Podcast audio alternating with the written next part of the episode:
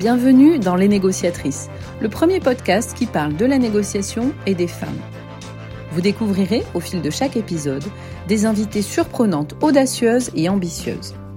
Autour de Karine Raguin et Aurélie Dombs, présidente de l'association ADN Women, les invités, venus d'horizons différents, partagent de manière authentique et chaleureuse leurs expériences et bonnes pratiques la négociatrice professionnelle Sylvia Bravard nous apporte un éclairage technique et nous propose des outils de négociation. Bonne écoute.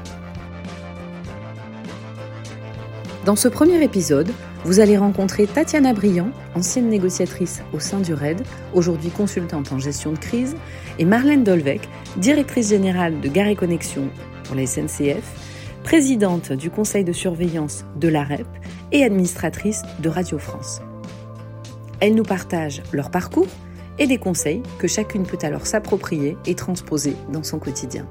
Bonne écoute.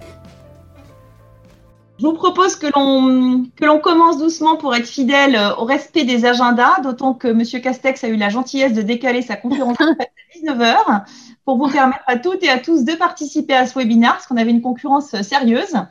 Donc euh, voilà, on voulait euh, vous souhaiter euh, très sincèrement la bienvenue.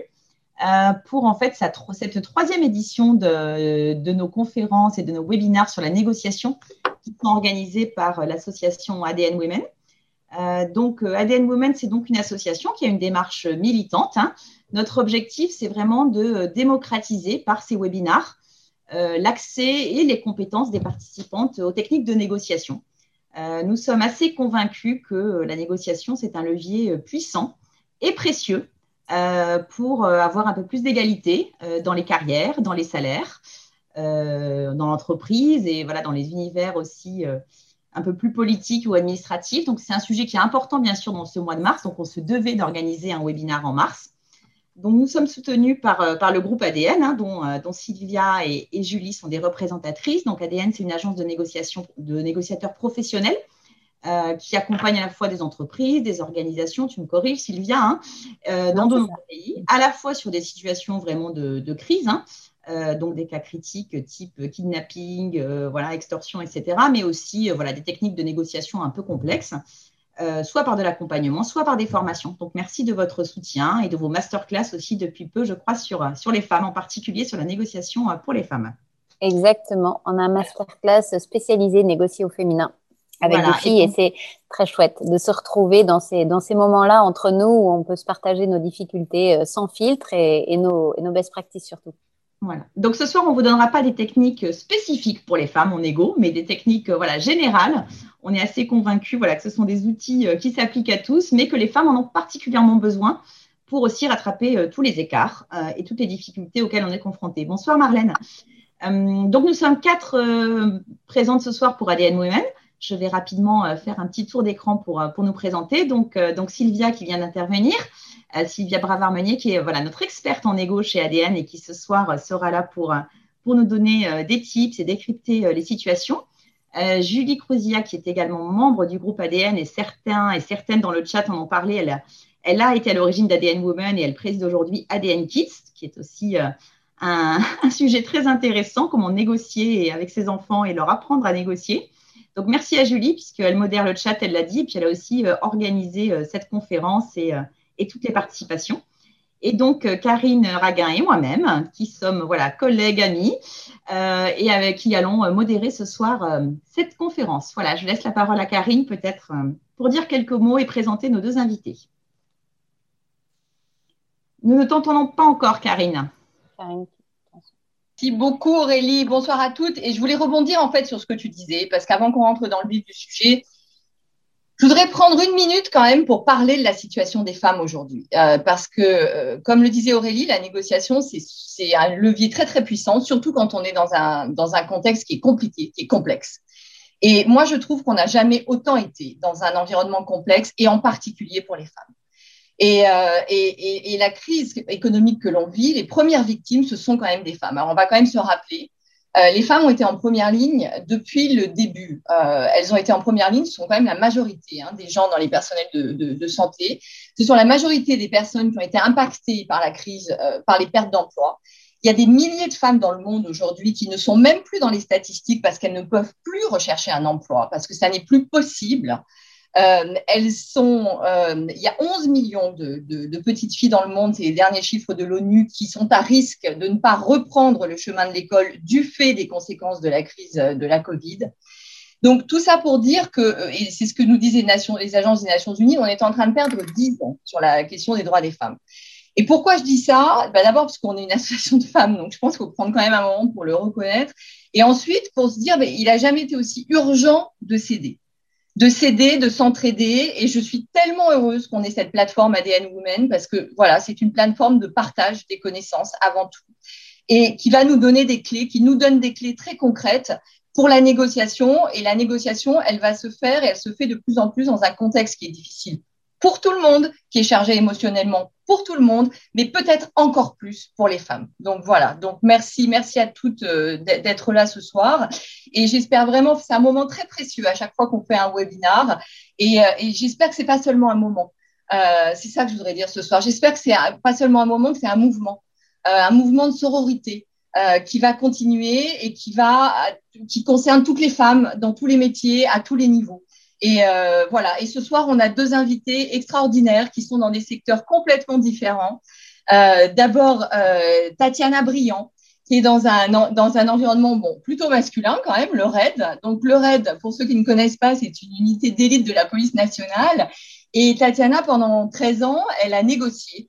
Euh, donc là, avec des, des avec des preneurs d'otages, avec des forcenés. Donc euh, la crise pour elle, ça date pas de, de la Covid, hein, c'était son quotidien.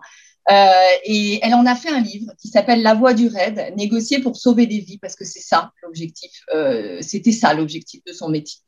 Et euh, elle a rejoint le secteur privé depuis quelques années. Elle intervient régulièrement pour partager justement son expérience, son expertise et, et, avoir comment ça peut s'appliquer à des situations de crise ou des négociations de, de, de, de négociation dans d'autres domaines. Et puis notre deuxième invité, euh, c'est Marlène Dolvec, qui est la directrice générale de la SNCF Gare et Connexion. Et donc, elle fait partie de l'instance dirigeante la plus haute, hein, ce qu'on appelle le comité exécutif de la SNCF. Et ça n'est pas son premier comité exécutif. Euh, elle a également fait partie du COMEX euh, de la Banque Postale, de HSBC. Elle est administratrice de Radio France et elle est présidente du conseil de surveillance de l'AREP. Voilà, donc un autre parcours où euh, je ne doute pas que le, rapport de force soit également assez intense dans ces environnements-là. Donc, on, Aurélie, tu veux peut-être dire un mot sur le déroulé de l'agenda et puis on attaque Oui, je vais dire un mot sur le déroulé. Puis avant cela, donc déjà, merci beaucoup Marlène et Tatiana de nous accorder votre temps. Et je voulais aussi saluer nos, nos précédentes invitées puisque certaines nous ont fait coucou dans le chat. Donc euh, voilà, on avait euh, lancé cette initiative avec Natacha Ocherab qui est là ce soir. Donc merci Natacha. Euh, voilà, avec Amina Walter et puis la dernière édition avec Charlotte Girard-Fabre et Iba Fares. Donc merci à toutes. Ça commence à faire un, un réseau et un, portefeuille de témoignages, voilà, très intéressant. Donc peut-être quelques mots sur le déroulé qui sera vraiment similaire à nos précédents webinaires pour ceux qui, celles qui nous ont déjà suivis. Euh, donc l'idée, c'est vraiment que chacune de nos invités partage tour à tour quelques exemples, quelques situations de négociation qu'elles ont vécues, euh, voilà, de façon très authentique, avec ce qui a marché, pas marché, euh, pour qu'on puisse derrière euh, en tirer des enseignements et ça, c'est Sylvia qui nous aidera à le faire pour euh, voilà, décrypter et nous donner des outils qui sont basés sur, euh, sur le référentiel d'ADN. Tu en diras quelques mots, j'imagine. Euh, voilà, donc on gardera aussi du temps après ces deux interventions et ces deux décryptages pour les questions que vous pouvez poser au fil de, des échanges dans le chat et que Julie essaye de repérer. Voilà, répondre à vos questions et pour conclure à 19h. À toi, Karine, et à toi, Tatiana. Alors, Tatiana, on est tellement contente que tu sois avec nous ce soir. Alors, ma première question, c'est déjà, alors toi, tu as négocié dans des situations quand même particulièrement euh, complexes et assez uniques. Est-ce qu'on peut toujours négocier? Est-ce qu'on peut négocier avec tout le monde? Bonjour et euh, bonjour à tout le monde et merci euh, de m'avoir m'avoir convié à cet événement. Euh, alors euh, oui, enfin en tout cas, on met un point d'attention dans le métier qui a été mien, euh, à mettre un point d'attention sur le fait de négocier avec tout le monde. Voilà, on, négocie quand on pense qu'on a un intérêt, un intérêt supérieur à le faire et que et que et, qu'à partir du moment où on a envie euh, d'utiliser la communication et la négociation pour résoudre un différend ou un conflit, oui, il faut toujours ouvrir cette, cette porte à la négociation. Et qu'est-ce que, est-ce que tu peux nous dire en deux mots ce que c'était ton quotidien au alors, euh, moi, j'étais négociatrice de crise criminelle. Donc, ça, suppose que, mon travail consistait à négocier, donc à rentrer en communication dans des situations de crise criminelle. Donc, qu'est-ce que c'est une situation de crise criminelle? C'est une situation d'individus qui se retranchent, donc ce qu'on appelle plus communément des forcenés, mais aussi des prises d'otages ou des enlèvements de Français à l'étranger. Donc, euh, l'idée, c'était de mettre en avant systématiquement une solution négociée pour éviter, ou en tout cas pour, euh, pour, pour, mettre en place une solution pacifiée pour éviter euh, euh, un assaut. Donc, on avait euh, différents types de profils hein, quand on, intervenait sur ces situations. On avait des situations 90% du temps, étaient des, c'était des situations de criminels.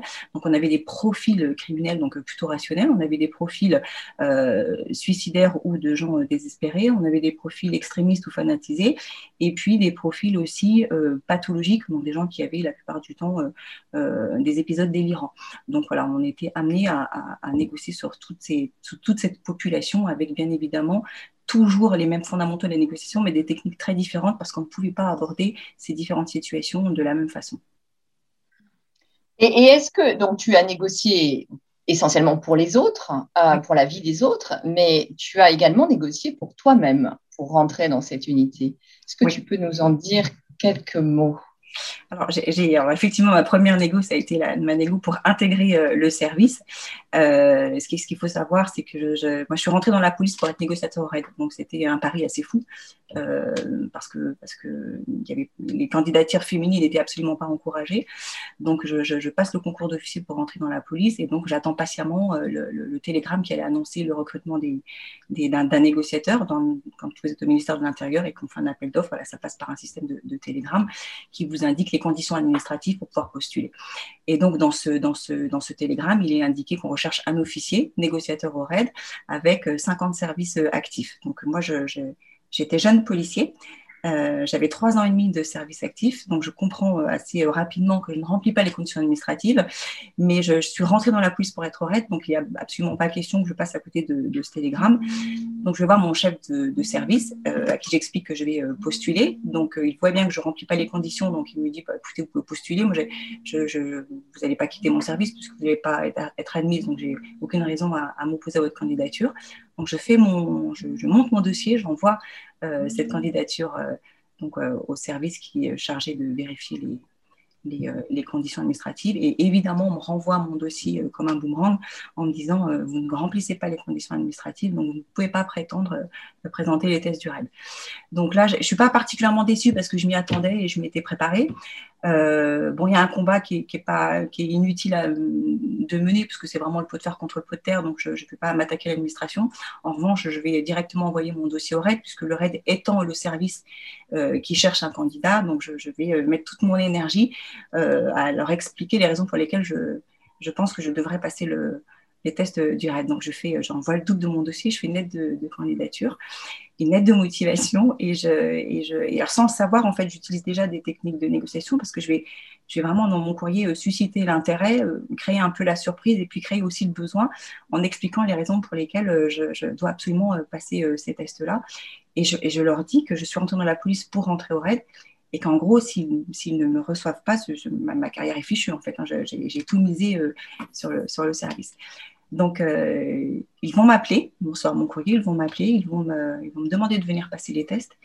Et quand je vais me présenter, euh, ils, vont, ils, vont, me répéter que je n'ai pas les conditions, mais ils vont surtout me dire que je suis une femme et que qu'il n'y aura pas de, de, de, de candidate féminine, c'est-à-dire qu'ils n'ont pas l'intention de prendre une femme sur ces sélections-là. Bon, j'y suis, donc, j'ai, encore une fois, j'ai rien à perdre. De toute façon, tout est dans le rouge. Donc, euh, maintenant que je suis là, je, passe les tests. Et, euh, et, le, fait est que je ne serai pas retenue sur ces tests-là euh, dans l'immédiat. Donc, je, je, repars dans mon service. Et six mois plus tard, je suis rappelée, en fait, pour passer un test de psy supplémentaire. Donc là, je ne comprends pas trop. maintenant, j'ai quatre ans de service. Donc j'ai six mois de plus. Et en fait, euh, sur ces tests-là, je, vais être, recrutée. Et euh, ce que je vais comprendre par la suite, c'est qu'en réalité, j'avais été admise euh, première sur les tests, mais j'étais une femme. Donc on avait pris le deuxième de liste. Et six mois après, il s'est désisté. Et donc, le, psychologue de la cellule Négo a dit cette candidate, on l'avait depuis le début, donc maintenant, il faudrait aller la chercher. Donc, voilà. Bravo, bravo.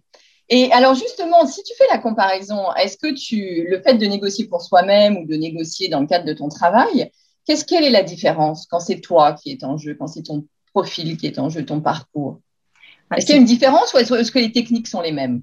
Non, les, techniques sont les mêmes, si ce n'est qu'on a euh, un, engagement émotionnel qui est beaucoup plus fort. Euh, moi, j'ai eu aucune difficulté à négocier dans, dans des conditions euh, euh, professionnelle quand j'étais négociateur pour, euh, résoudre une crise, euh, parce qu'on a aussi ce détachement émotionnel qui fait partie de, notre formation. on est entraîné aussi pour ça, on, maîtrise, on, vient poser aussi de la technicité sur, sur notre posture.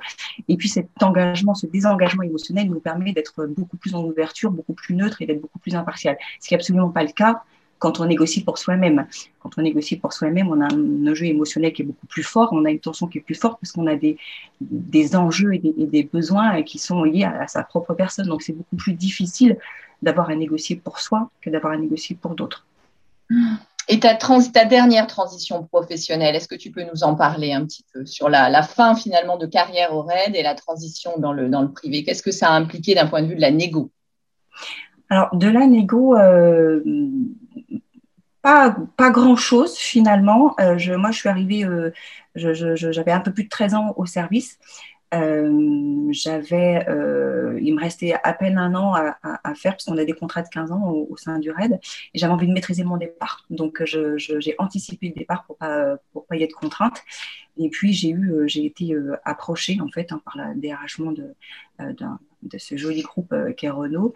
Euh, et, donc, ils m'ont dit, bah, écoutez, on n'a on absolument pas de profil euh, comme vous dans, l'entreprise, qui ne me surprenait pas trop. Et, donc, elle m'a elle m'a mise en contact avec le directeur sûreté sécurité parce qu'elle elle pensait qu'on avait intérêt à se rencontrer.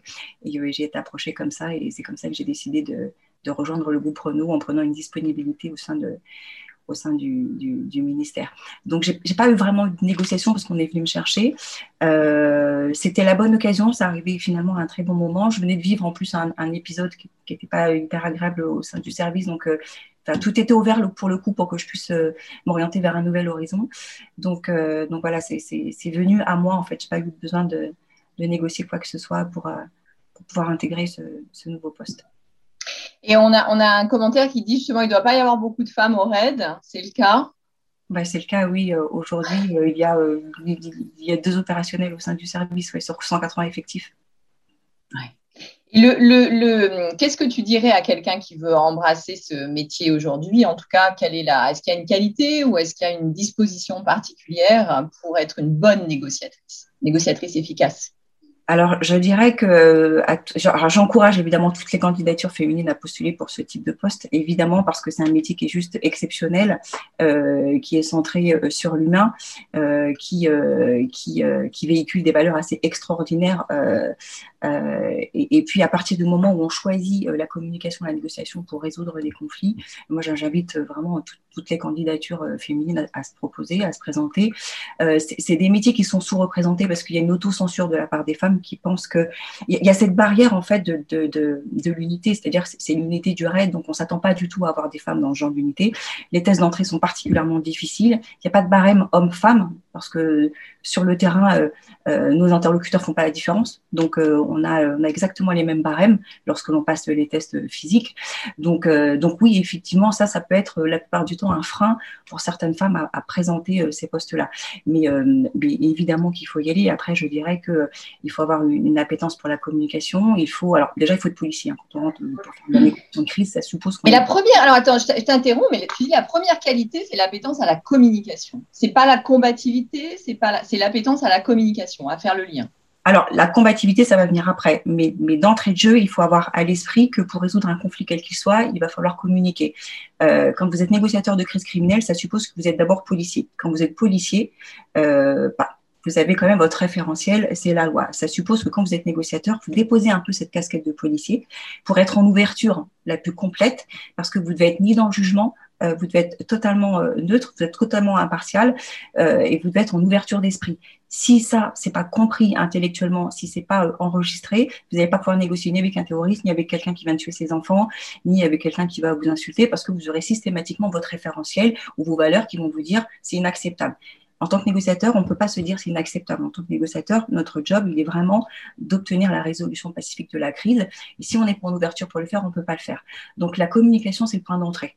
Après, évidemment, il faut avoir de l'empathie parce qu'il faut avoir euh, euh, la possibilité de s'immerger dans le monde de notre interlocuteur pour comprendre avec lui ce qu'il est en train de faire et pourquoi il est en train de le faire. Ça suppose toujours qu'on ne le juge pas, mais qu'on essaie simplement de comprendre et pour l'accompagner du mieux qu'on peut vers une solution qui puisse nous convenir à tous les deux. Et bien sûr, la nôtre, c'est la libération des otages ou la reddition euh, des auteurs. Donc non, c'est vraiment la combativité, c'est juste une évidence parce que euh, on a des situations euh, qui peuvent durer des heures. Hein. On a eu notamment au cours du raid deux interventions qui ont duré plus de 30 heures, 30 heures de négociation. On change jamais l'interlocuteur, on ne change pas un négociateur au contact, hein, puisque quand on change d'interlocuteur, il bah, faut repartir de zéro. Donc l'idée, la combativité, c'est à ce moment-là. Mais, mais le point d'entrée, c'est évidemment de l'empathie et, et l'appétence à la communication et partir du principe que la communication reste le, point d'entrée pour résoudre un conflit. Donc, on n'est jamais dans du rapport de force. Donc, c'est un moyen de faire reculer la violence aussi, la négociation, la communication. Oui, bien sûr. Et oh, je rebondis sur une question du chat parce que j'imagine que le, comment dire l'équilibre hein, vie professionnelle vie personnelle est pas évident dans ton cas. Euh, comment est-ce que, justement, est-ce que tu as eu besoin de négocier? Est-ce que ces techniques de négociation, ça t'a servi dans ta vie personnelle ou professionnelle, tu vois, pour trouver un équilibre toi-même? Ou un équilibre avec ton écosystème? Euh, non, je, suis partie. Enfin, négocier. Si on négocie toujours un petit peu. Alors, c'était pas un sujet euh, avant mes enfants, en fait. Euh, c'était pas du tout un sujet. Euh, et puis, euh, et puis quand j'ai eu mon, mon, mon, premier enfant, alors c'est sûr que j'avais toujours dit, euh, je, je, je, continuerai. Enfin, je suis une opérationnelle, je suis une opérationnelle avant tout, quoi qu'il arrive. Donc, j'étais convaincue que voilà, l'émission ce serait pas un problème, que je pourrais partir de jour comme de nuit, partir sur l'enlèvement sans avoir de date de retour. bon, quand j'ai eu mon premier enfant, ça a été plus compliqué. je me voyais pas partir parce qu'on m'a appelé justement pour pour une mission à l'étranger de 15 jours. Ça a été beaucoup plus compliqué, mais il m'a fallu un certain temps. Mais une fois que j'étais en paix avec le fait que j'avais choisi mon métier et que je n'étais épanouie que parce que je faisais mon métier, euh, non, les choses étaient dites et j'ai, j'ai pas eu à, à transiger avec moi-même. vraiment, la négociation, ça a été de trouver une base arrière très solide pour m'organiser correctement, pour pouvoir continuer à faire ce que j'ai, ce que j'étais, euh, ce que j'avais envie de faire. Et, euh, et, et, et, donc voilà. Mais sinon, mm. si, si, sinon non, je n'ai pas eu à négocier plus que ça. Ouais. Tu as été plus de l'organisation que de la négociation. Ah, plus de l'organisation que de, la négociation, oui. Ouais, pour mon mari, c'était assez entendu. Hein. Merci Tatiana. Sylvia, est-ce que tu veux rebondir sur ce témoignage? Avec plaisir, avec plaisir. Merci Tatiana. Euh, effectivement, sur son témoignage, je, je soulèverai trois points euh, là tout de suite. Le premier, c'est le fait de cibler le décideur. Donc, quand elle se rend compte que face à l'administration, elle a fait un juste, euh, analyse, une juste analyse de son rapport de force. Et donc, quand elle se rend compte que de toute façon, elle gagnera pas, elle va se dire, bon, bah, du coup, maintenant, je vais changer de cible. Au lieu de me battre contre une administration qui, de toute façon, me dira, bah, 5, c'est plus que 3, et ça, mathématiquement, on pourra pas passer au travers, euh, c'est de se dire, finalement, je vais toucher directement le RAID et je vais aller là-bas. Donc, en négociation, c'est un point qui est très important quand vous avez un interlocuteur face à vous, il faut toujours demander si ça va être lui le décideur, quelles sont les étapes de la négociation, qui va prendre les décisions. Il faut le faire avec habilité, euh, c'est-à-dire euh, bah, pas dire, euh, écoutez, globalement, expliquez-moi qui décide parce que si c'est pas vous, j'ai autre chose à faire, je vais passer à autre chose. Mais du coup, prendre le temps de le faire, mais identifier qui est le décideur et donc taper entre guillemets, en tout cas toucher la bonne personne. Donc ça, c'est le premier point. Le second, ce dont a parlé Tatiana, c'est le fait finalement, elle a dit créer le besoin. Euh, avec le RAID, c'est-à-dire ne pas penser négociation uniquement centrée sur soi, c'est-à-dire qu'est-ce que moi j'ai envie de négocier. Donc ça, c'est un point qui est très important, évidemment, c'est dans votre préparation de négo. Mais le point d'après, c'est de comprendre quel est l'objectif commun avec l'autre que je veux négocier. Et, et s'il n'y a pas d'objectif commun, il n'y a pas de négociation.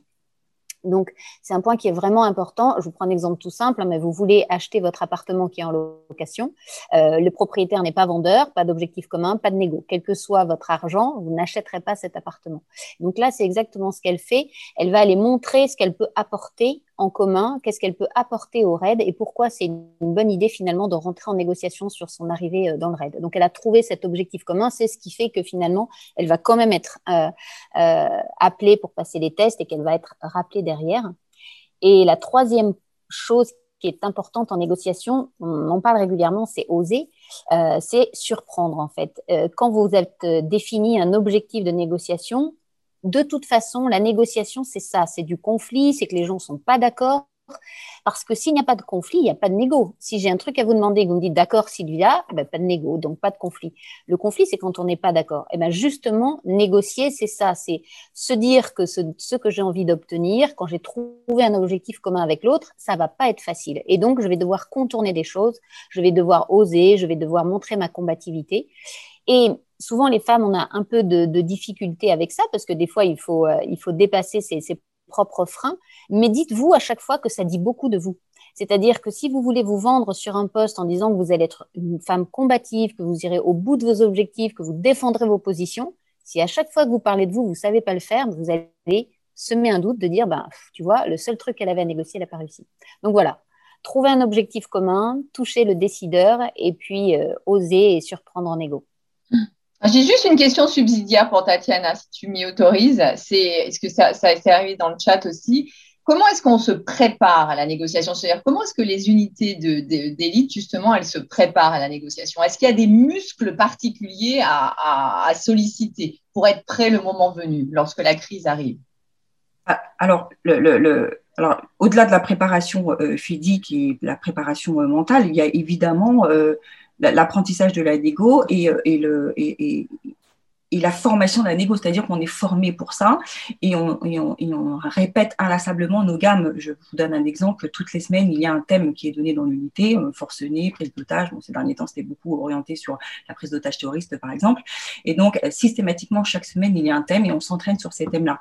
C'est-à-dire qu'on on, on, repense la négociation, on monte des exercices, on repart sur des situations qu'on a vécues et donc euh, on utilise les différents scénarios pour pouvoir s'entraîner. Et on s'entraîne avec le groupe parce que l'idée, c'est de s'entraîner en conditions réelles. Une négociation, si elle dure 16 heures, bah, le groupe d'intervention, est obligé d'attendre 16 heures que le négociateur puisse faire sa, faire sa, négo dans les conditions euh, réelles.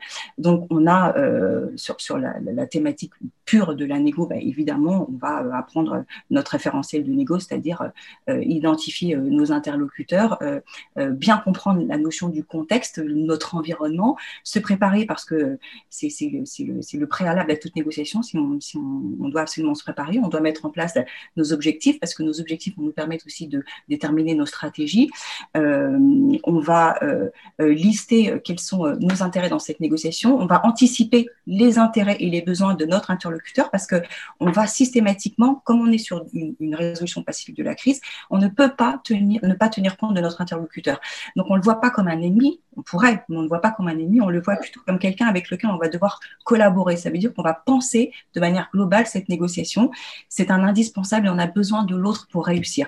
Donc on va anticiper tout ce que l'on peut anticiper, ça va nous permettre de savoir ce sur quoi on peut éventuellement céder et ce sur quoi on ne souhaite absolument pas transiger. Et dans cet équilibre-là, on va trouver les points communs qui vont nous permettre d'avancer et de résoudre euh, euh, une crise euh, de manière la, plus juste pour eux comme pour nous. Donc tout ça, ça nécessite beaucoup de préparation et d'entraînement, tant physique qu'intellectuellement. Hmm. Merci beaucoup, Tatiana. On a besoin de l'autre pour réussir, en fait. C'est vraiment une approche globale. Aurélie et Marlène, c'est à vous pour la deuxième partie. Mesdames, Merci. Donc, on va changer un peu d'univers, mais je pense qu'on va parler aussi de, de combativité. Donc, euh, bonsoir Marlène et merci beaucoup. Euh, voilà, toi, tu euh, fais partie d'un comité exécutif, tu es membre de board. donc, j'imagine que voilà, des situations de négociation complexes, tu en as tous les jours. Est-ce que peut-être pour nous décrire ton univers, tu peux nous, nous, raconter un peu le type de négociation que tu dois mener au quotidien, qu'on comprenne un peu parce qu'on change quand même de monde?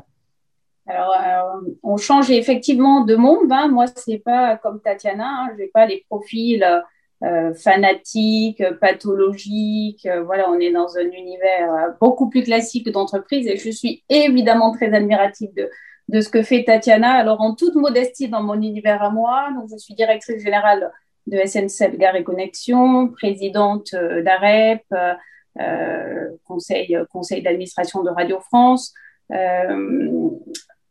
Du coup, c'est de la négociation partout. Hein. Euh, je gère 3000 gares, 4700 euh, collaborateurs et 15 000 prestataires, 10 millions de mètres carrés, 10 millions de voyageurs par jour, des autorités organisatrices, des politiques, des collaborateurs, un conseil d'administration avec qui il faut négocier, des organisations professionnelles, des ministères.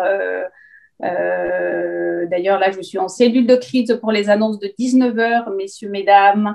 des, voilà, donc je, je, négocie en fait tout le temps. Euh, je négocie tout le temps avec, euh, avec beaucoup, beaucoup de, de parties, euh, de parties prenantes, évidemment. Effectivement, donc beaucoup de complexité. Ce soir, on a choisi avec toi de parler plutôt de négociation aussi de carrière, qui est un peu notre sujet de prédilection et, et tu as accepté de te livrer à l'exercice. Et le, premier sujet, on parlait tout à l'heure d'équilibre de vie personnelle et de, vie professionnelle. Et je crois que la première situation que tu voulais exprimer, c'était voilà, une négociation un peu particulière que tu as menée un jour de juin, me semble-t-il. C'est ça, c'est tout à fait ça, un jour de juin. Alors, en plus d'être euh, directrice générale, je suis maman d'une famille recomposée de six enfants et j'ai fait moi-même quatre de, ces six enfants. Euh, et ce mois de juin dont, tu parles, alors il faisait très beau. Euh, j'étais sortie d'un avion à toute vitesse. J'avais pu avoir mon vol un, peu, un peu plus tôt que prévu. Et je me faisais une immense joie d'aller à la sortie de l'école euh, récupérer mes enfants. J'avais un peu moins de, 30 ans, 27, 28, euh, euh, je pense, et j'avais passé une semaine, une semaine à, l'étranger. En arrivant à, l'école, voilà, j'étais toute guillerette, un peu bronzée, hein, parce qu'à l'étranger, j'étais au soleil, donc j'avais quand même quelques couleurs. et j'étais très heureuse d'aller retrouver mes enfants. Et là, devant l'école, hein, il y a une maman de famille qui me dit ah, c'est bien de te voir euh, parce que euh, moi, j'ai vu tes enfants toute, toute la semaine. Ils avaient l'air tellement tristes. Et donc là, du haut de mes moins de 30 ans, j'avais un flot de larmes, je pense, qui, qui, me montait en me disant, mais je suis vraiment une mauvaise mère. Euh, voilà, alors elle m'a dit, oui, je les ai consolés, ne t'inquiète pas. Enfin, donc là, c'était quand même très, très dur pour moi. et ça m'a bien brisé le cœur. Donc, ce que je veux exprimer là, c'est que ce jour-là, j'ai négocié un truc très fort avec moi-même. Hein. c'est que, alors je ne l'ai pas fait ce jour-là. Hein. Quand je dis ce jour-là, c'est plutôt le lendemain, après quand même un temps de réflexion. Euh, j'ai, négocié avec moi que c'était pour moi fini, fini la, culpabilité et qu'en fait, euh, et c'est pour ça peut-être que la place de la femme, et ça vient de là, me colle à la peau, hein. c'est un sujet euh, qui est extrêmement important pour moi. Et je, je me suis dit que je ne renoncerai pas à ma carrière pour mes enfants, que je ne renoncerai pas à mes enfants pour ma carrière. Et force est de constater que dans le temps, je pense que j'ai eu raison de, de, négocier avec moi-même cette non-culpabilité, parce qu'aujourd'hui, je vois mes grands-enfants, euh, et particulièrement une de mes grandes filles, qui, quand elle dit ce qu'elle veut faire plus tard, dit qu'elle veut faire comme maman. Donc, ça me rassure quand même plutôt sur le fait qu'en fait, elle ne s'est pas sentie exclue ou malheureuse euh, dans la, dans la situation. Je vous demande juste une toute petite minute. Pas de souci, c'est la situation de crise, on comprend. Donc peut-être on va en profiter pour, euh, pour décrypter peut-être cette première situation, Sylvia, si tu veux, parce que je pense qu'il y a beaucoup de choses à dire sur euh, cette culpabilité. je pense que la situation de Marlène doit faire écho à pas mal de femmes euh, qui nous écoutent aujourd'hui sur cette culpabilité qu'on peut avoir entre la vie professionnelle et, et la vie personnelle je pense que ce qui est vraiment important de retenir, ça reboucle un peu avec ce que disait Tatiana tout à l'heure, c'est le non négociable. C'est-à-dire qu'à un moment donné, quand on va préparer une négociation, qu'elle soit euh, une prise d'otage, qu'elle soit euh, personnelle comme Marlène, qu'elle soit commerciale, qu'elle soit sociale, c'est de se dire, voilà, quelle, est ma marge de manœuvre et, sur quoi je ne rognerai pas. Et ça, c'est le jamais négociable, c'est le truc dont on ne va pas parler. Et c'est parfois le plus dur euh, si je prends l'exemple d'une négociation sociale, c'est vous dire, ben, si l'accord est trouvé avec une revalorisation des salaires de, de 0,5%, si en face ils sont prêts à signer à 0,6, tant pis, oui, tant pis, on maintient la grève, on n'ira pas au-delà. Ok, ben là, c'est un message très fort de ce qui n'est plus négociable et, c'est la fin de, mon mandat. Donc ça, c'est très important de, le savoir à l'avance. Et, euh, et après, ce que dit Marlène et ce qu'on vit dans plein de situations de négociation, c'est la pression que vous pouvez subir, soit en interne, soit en externe. Alors la pression, elle peut venir de plein de choses, et puis Marlène euh, pourrait très bien en parler, la pression médiatique, par exemple. Euh, quand vous avez une négociation sociale, par exemple, mais qui est relayée dans tous les médias, donc Marlène, je pense que tu vois de quoi je veux parler, euh, évidemment, vous avez une énorme pression externe de tout ce que vous faites, tout est analysé, des, structuré, euh, des, des chiffré, etc. Mais aussi une pression interne. Donc cette pression interne au sein d'une entreprise, ça peut être votre comité de direction qui vous demande tous les matins, alors ça y est, tu as signé avec ce client, t'en es où Sylvia, t'es sûr, avance? La pression euh, sociale de tout le monde qui vous dit on ne peut pas durer cette grève, il faut absolument arrêter, euh, quelle est l'image qu'on renvoie, etc. Mais aussi des pressions internes euh, qui parfois sont encore plus difficiles à vivre parce que parfois elles sont bien intentionnées. C'est-à-dire quand vous avez négocié avec vous-même que vous allez prendre un poste très important et que du coup ça c'est pas négociable, vous allez le prendre parce que ça fait partie, ce que dit Marlène, de mon équilibre de vie, ce que dit Tatiana, c'est ce qui me rend heureuse et c'est ce qui fait que je suis épanouie ça c'est pas négociable. Après, vous allez avoir des pressions. Et le pire, c'est que vous allez avoir des pressions gentilles, c'est-à-dire des gens qui vont vous dire oh, non, mais Sylvia, quand même, te mets pas cette pression, euh, tu te rends pas compte, tes enfants, tu es une bonne mère, tu peux pas leur faire subir ça, tu peux pas prendre ce poste, euh, Tatiana, tu peux pas partir à l'étranger, Marlène, tu peux pas faire une semaine de déplacement. Donc c'est les pires parce qu'elles ont l'air bien intentionnées, mais ce sont les mêmes pressions. C'est pour ça que parfois, euh, il faut pas hésiter à se, à se structurer, à écrire ce qui n'est pas négociable pour vous et vous le relire de temps en temps. Mais merci de parler de ça aussi en ce moment, Sylvia, parce que je trouve qu'en ce moment, il y a aussi une espèce de pression parce qu'on est en situation de crise, parce qu'il faut réagir, parce que, et encore une fois, je pense qu'il y a des, il y a une charge mentale euh, qui est très, très importante sur les femmes, vraiment. En, ce soir, en tout cas pour Marlène, très certainement, parce que donc merci. Et, comme tu as gravi quand même tous les échelons et voilà, tu nous as dit que la place des femmes et le, le combat pour l'égalité était vraiment quelque chose que tu, que tu menais au quotidien. Euh, voilà, moi je voulais te demander aussi un peu comment tu, euh, gères les négociations pour tes collaboratrices. Euh, et il y avait peut-être aussi des exemples de situations sur lesquelles tu avais accompagné voilà, des collaboratrices dans tes, dans tes équipes. Donc, est-ce que tu as un exemple ou deux à partager de développement des talents chez toi? Avec plaisir, Aurélie. Alors, j'ai envie de partager euh, deux exemples. Le, premier, c'est euh, le premier, c'est un exemple assez classique. Hein. c'est, ce qu'on fait un peu, un peu toutes. Et le deuxième, c'est un exemple un peu atypique qui m'a, qui perturbée. Euh, et du coup, je vais vous exprimer les deux. Et le deuxième, je lirai les échanges que, j'ai eus à ce moment-là, en, en mettant un peu moins de détails que la réalité, évidemment, pour que, pour que personne ne puisse se reconnaître j'ai eu à, nommer euh, des, membres de, mes équipes rapprochées euh, dans un de mes COMEX. Euh, en à peu près 15 jours, 3 semaines, j'ai choisi deux de mes futurs collaborateurs très proches dans, mon, organisation. je ne citerai pas là encore les fonctions, mais vraiment très proches près de moi. DN-1, membre de mon COMEX. Le, premier, euh, un homme, alors c'est voilà, il m'a dit oui, c'est je lui ai proposé le poste, il était très flatté, très heureux, il m'a dit oui, je vais réfléchir. Euh, d'ailleurs, euh, moi, le salaire que je souhaite, c'est tant. Et ça, très, très, très vite. Hein. Dans l'entretien, c'était très rapide. Donc voilà, je, je me donne jusqu'à demain pour réfléchir. Voilà, donc une position très claire. La deuxième, c'était une femme que je sortais d'un autre métier pour qui c'était un vrai pari de prendre ce job. Et là, et, là elle me dit, mais c'est super, euh, vraiment, je suis flattée, je suis tellement contente. voilà, c'est super. Bah oui. Très bien. Donc, on, se quitte, etc. Et, euh, et, deux jours après, elle me rappelle, elle me dit, mais quand même, peut-être, euh, on n'a pas parlé salaire est-ce qu'il va y avoir une augmentation? Est-ce qu'une augmentation est prévue? Et voilà. Donc, j'ai trouvé vraiment dans cet exemple, hein, puisque pour moi, c'était à 3-4 semaines, j'en avais parlé aussi avec la, directrice des cadres dirigeants du, groupe et on s'est dit, mais c'est dingue, hein, c'est quand, quand même extrêmement caractéristique. Donc là, Sylvia, il faut que tu nous donnes des clés là pour qu'on s'en sorte. Moi, mon, salaire aujourd'hui, je ne l'ai pas négocié. Hein. c'est un salaire, d'État hein, fixé par le ministère des, Finances, l'Agence des participations de l'État. Bon, là, ça se négocie plus trop à ce niveau-là. Enfin, c'est un peu particulier comme négo. Avec l'État, c'est pas simple.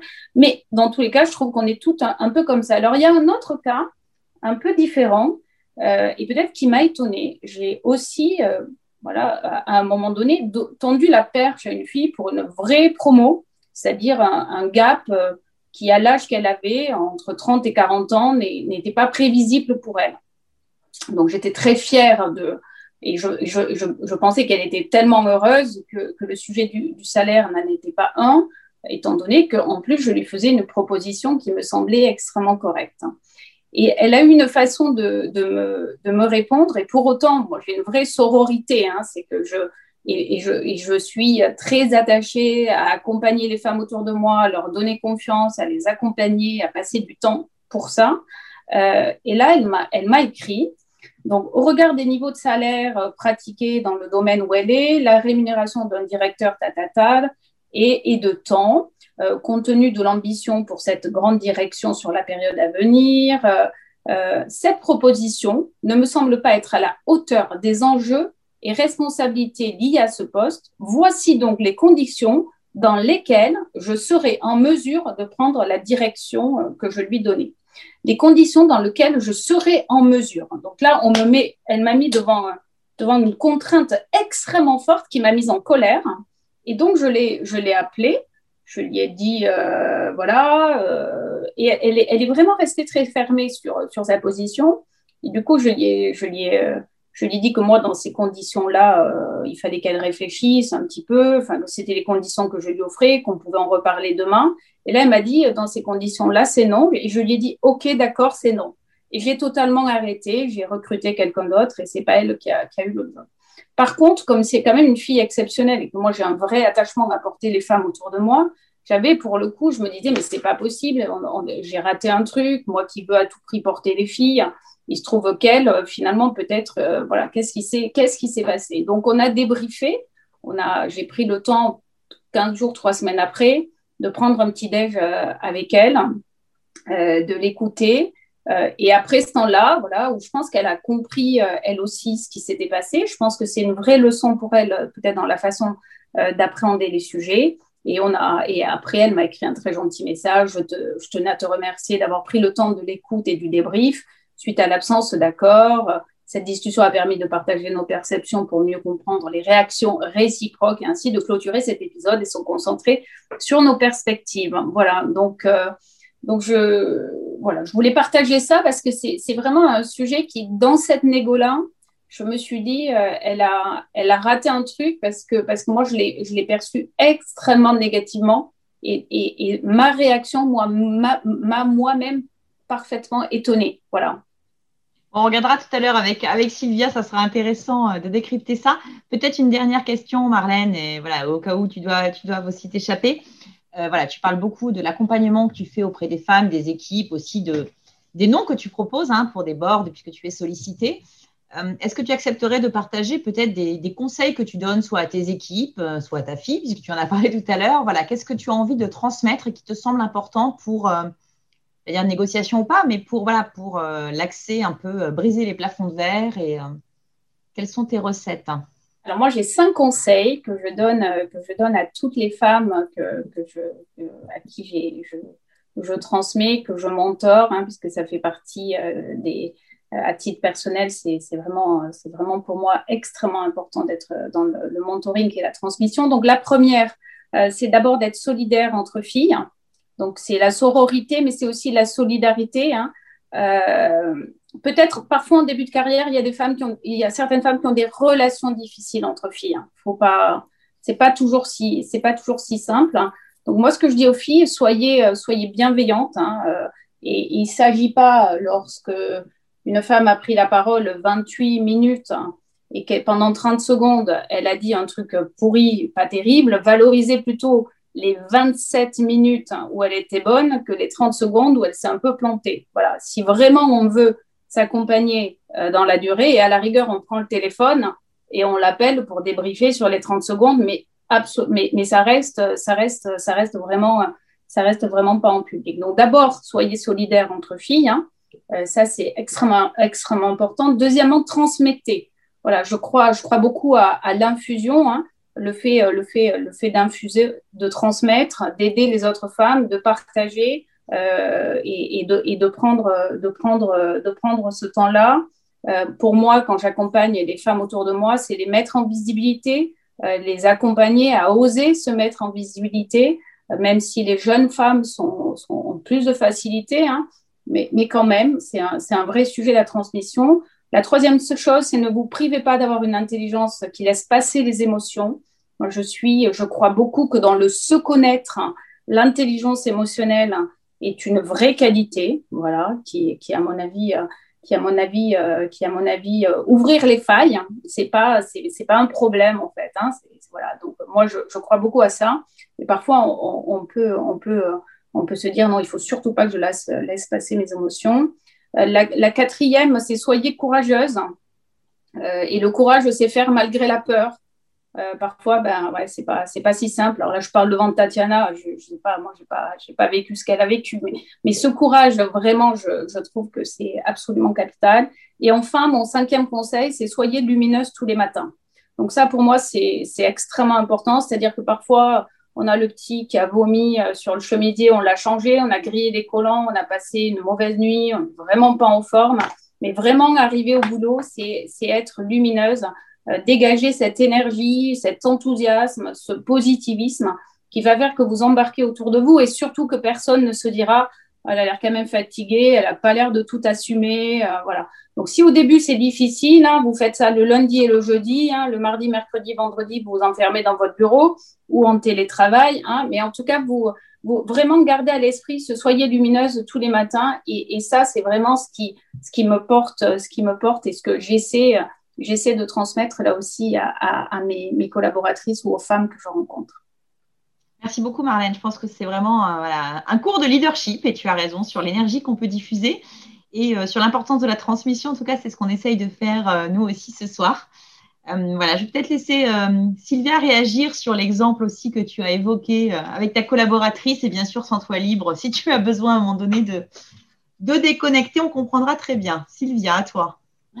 Marlène est en train de négocier avec la SNCF de rester quand même en webinaire malgré tout, et elle y arrive, c'est bien.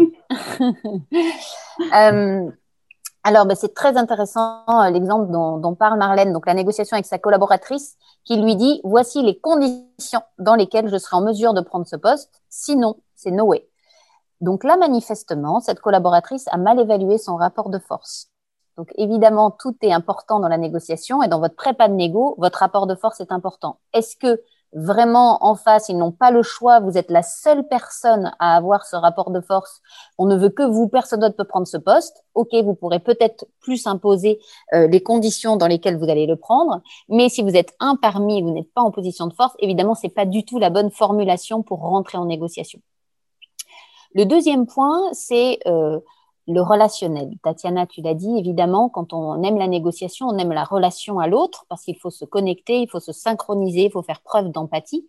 Et donc là, évidemment, dans ce relationnel, elle va se positionner, cette collaboratrice, de manière extrêmement euh, agressive, limite, d'accord? Voilà mes conditions, sinon c'est non. Du coup, elle abîme l'ego de l'autre et elle abîme l'ego de, Marlène qui euh, a voulu lui faire confiance, qui l'a positionné sur ce poste alors, alors qu'elle est encore jeune.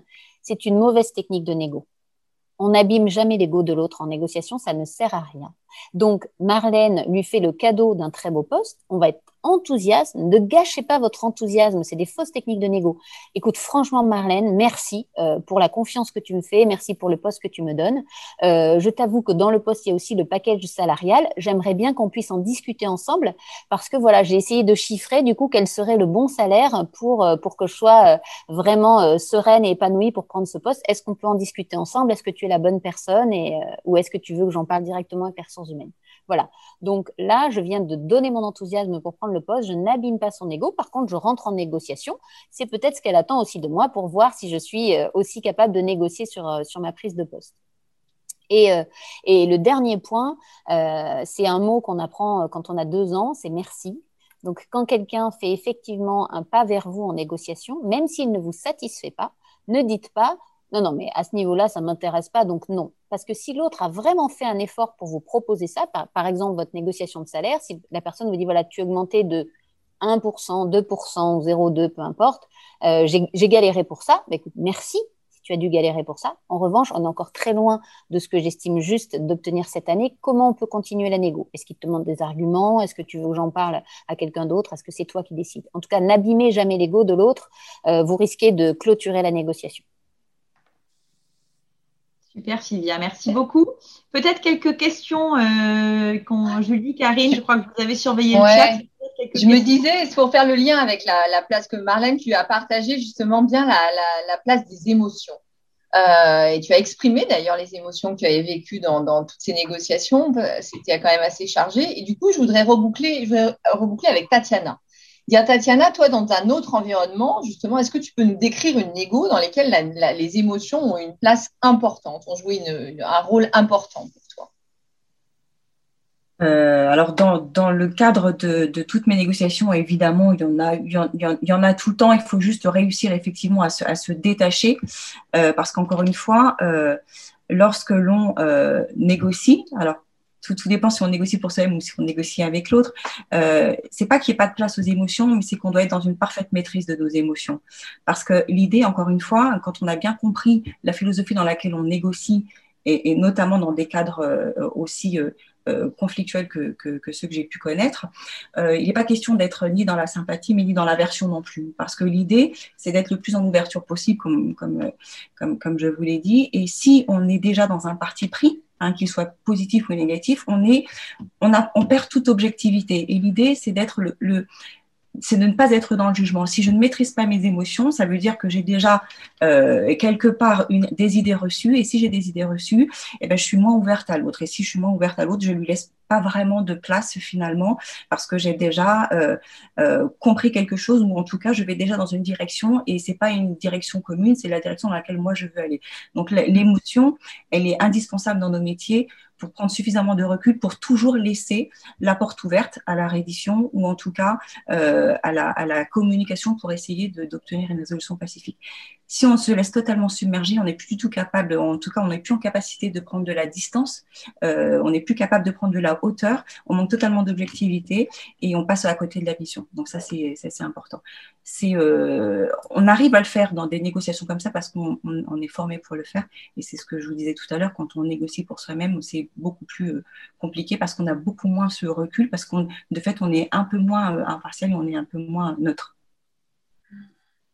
J'ai une question qui est, qui est, revenue aussi dans le chat et qui vraiment qui est pour toutes les trois, euh, Tatiana, Marlène et Sylvia, mais il n'y a pas quelque chose d'un peu particulier avec la négociation de salaire?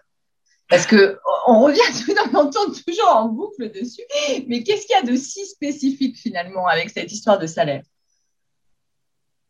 Si je peux euh, apporter un éclairage, parce que c'est horrible, on doit dire combien on vaut. Donc, euh, c'est comme si on était pris en otage, qu'on disait franchement, pour 2000 euros, me libérez pas, mais pour 1000 balles, euh, ça passe. Donc, évidemment, c'est un exercice qui est pas facile.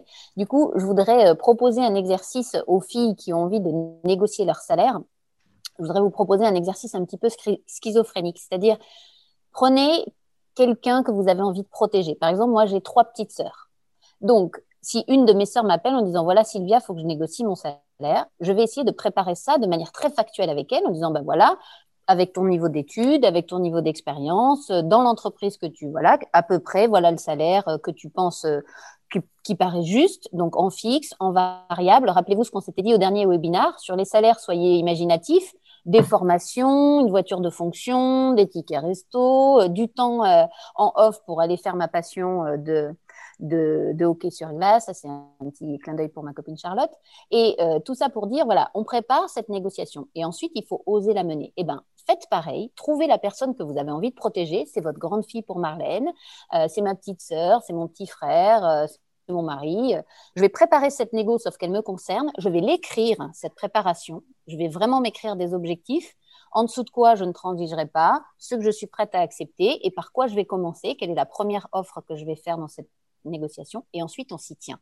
Mais essayez de vous détacher un peu de ça pour diminuer l'émotionnel que vous avez euh, et en disant voilà, si vous parliez d'un objet qui se trouve être vous euh, sur le marché, quelle, serait sa valeur, qu'est-ce qu'on n'accepterait pas Et ensuite, une fois que vous l'avez écrit, eh ben, il faut s'y tenir. Et là, ça demande un peu de courage. Et, euh, donc, il faut y aller en disant, voilà, aujourd'hui, je ne, descendrai pas en dessous de telles propositions, je vais leur demander ça en plus, etc. Et, et on se tient à la préparation qu'on a faite. Ce qui est le principe de la négo, on la prépare bien et après, évidemment, on reste dans le mandat qu'on a défini. Juste pour illustrer l'ampleur du sujet, et je me permets, Tatiana, ce petit clin d'œil, puisque quand on a préparé, on t'a posé la question de comment négocier son salaire et tu nous as répondu Oh là là, ça c'est dur. Donc pour quelqu'un qui a négocié des prises d'otages, je pense que c'est assez révélateur quand même de, la difficulté encore et des barrières que l'on se met. Je ne sais pas si vous voulez commenter, Tatiana et Marlène. Bah, c'est toujours extrêmement compliqué parce que c'est la, valeur qu'on attribue euh, à soi-même. Euh, alors, moi, je suis un exemple un peu atypique. J'ai été fonctionnaire toute ma vie, donc par définition, le salaire, ce n'était pas un sujet. Euh, vous avez un, grade et puis dans ce grade, vous avez une, grille indiciaire et, c'est très visible jusqu'à la fin de votre carrière. Vous savez combien vous allez gagner. Et là, vous êtes parachuté dans le marché et puis vous ne savez absolument pas quelle, est, quelle, est, votre valeur. Et, euh, et, quand on a, vous arrivez voilà, dans votre nouvel emploi, on vous dit bah voilà, on va vous rémunérer tant, vous faites le comparatif, vous dites bah, je suis mieux payé que, quand j'étais fonctionnaire. Donc voilà, c'est pas un sujet. Et puis je crois qu'il y a une, en tout cas moi, ce qui, ce qui a été, pour mon cas en tout cas, c'est que j'étais experte dans mon domaine, j'étais connue et reconnue dans mon ancien métier, et puis là j'arrivais, je découvrais l'univers du privé. J'ai mis les pieds dans une entreprise, c'était la première fois de ma vie, et, euh, je me suis dit, j'arrive vraiment, je suis toute neuve, j'arrive un peu plus plus entre guillemets euh, quelque part. Il n'était pas question, j'avais, voilà, je, ne me serais pas vue négocier euh, un salaire alors que je, commençais un nouvel emploi et que j'avais tout à apprendre, donc j'aurais été très gênée de le faire. Donc, ce n'était pas un sujet, en fait. J'y allais plus pour l'intérêt de, l'emploi plutôt que le, salaire. Et pour ma part, hein, euh, là encore une fois, hein, je pense qu'il y a vraiment deux sujets hein, derrière le salaire.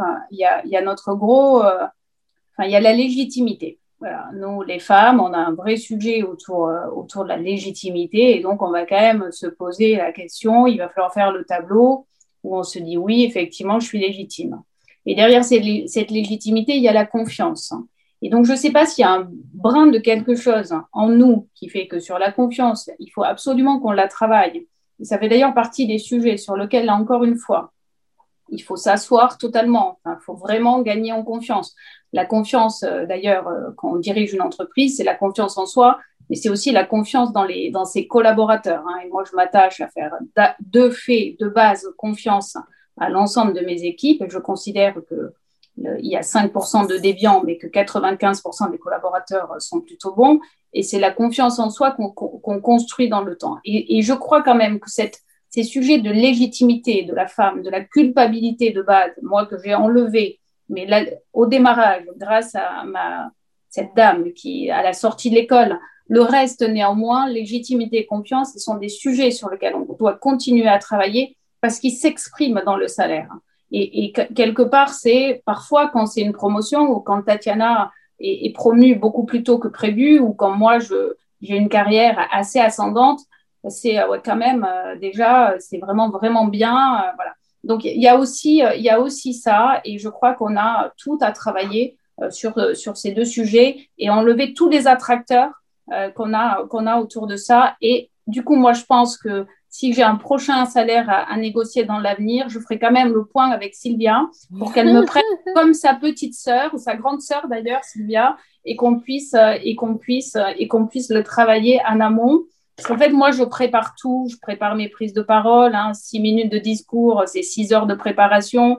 Enfin, j'ai vraiment, je suis, je suis très exigeante. Mais franchement, aller préparer la feuille où j'écris le salaire, ça, c'est quand même super compliqué. Avec grand plaisir, Marlène. Non, je voulais rebondir là-dessus, Marlène, parce que c'est fou quand on voit le temps qu'on met à préparer, effectivement. Euh, et, Tatiana a parlé aussi de la préparation. Enfin, la préparation, c'est une grosse partie, en fait, de la négociation. Et on le fait, on l'applique à tous les secteurs, mais on se l'applique assez peu, ou en tout cas moins à soi-même. Donc, euh, merci, un grand merci à toutes les deux. Aurélie, est-ce qu'on a encore, on, a, on va peut-être s'arrêter, il est 58, ouais. On va s'arrêter, je pense que tout le monde a envie d'écouter quelqu'un d'autre que nous. Euh, voilà, mais peut-être, euh, voilà, c'est vraiment un grand merci, euh, Marlène, Tatiana. Notre prochaine date, peut-être? Ouais. Oui, prochaine date, le 27, le 27 mai, le jeudi 27 mai à 18h, heure de Paris.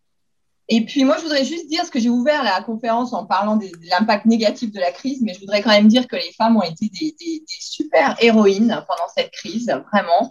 Et du coup, prenez aussi ce temps pour euh, faire le point sur tout ce que vous avez appris, parce que encore une fois, je veux dire, le, je pense que le poids à la fois le poids était plus important sur les femmes, mais en même temps, je pense que la, les compétences, la résilience, etc. Donc, prenez le temps pour vous retourner sur cette année. Prenons le temps ensemble. Et parce que ça nous aidera aussi à mettre notre valeur peut-être euh, de façon plus juste pour l'avenir. Merci à toutes. Merci beaucoup. Merci, Sylvia, Julie. Merci. Merci. pour les conseils et donc rendez-vous au mois de mai. Bonne soirée. Et, sur LinkedIn, entre-temps. Sur LinkedIn. À bientôt. Merci. Bonne soirée. Au revoir. Bonne soirée, au revoir. C'était un nouvel épisode des négociatrices. Par leur générosité, leur partage et leur enthousiasme, chacune des invitées nous montre qu'une autre façon de faire et de vivre est possible. La négociation est à la portée de chacune. À nous de nous emparer de cet outil efficace. Si l'épisode vous a plu, n'hésitez pas à nous laisser une pluie d'étoiles sur votre plateforme d'écoute. Retrouvez toute notre actualité et nos informations sur www.adngroup.com.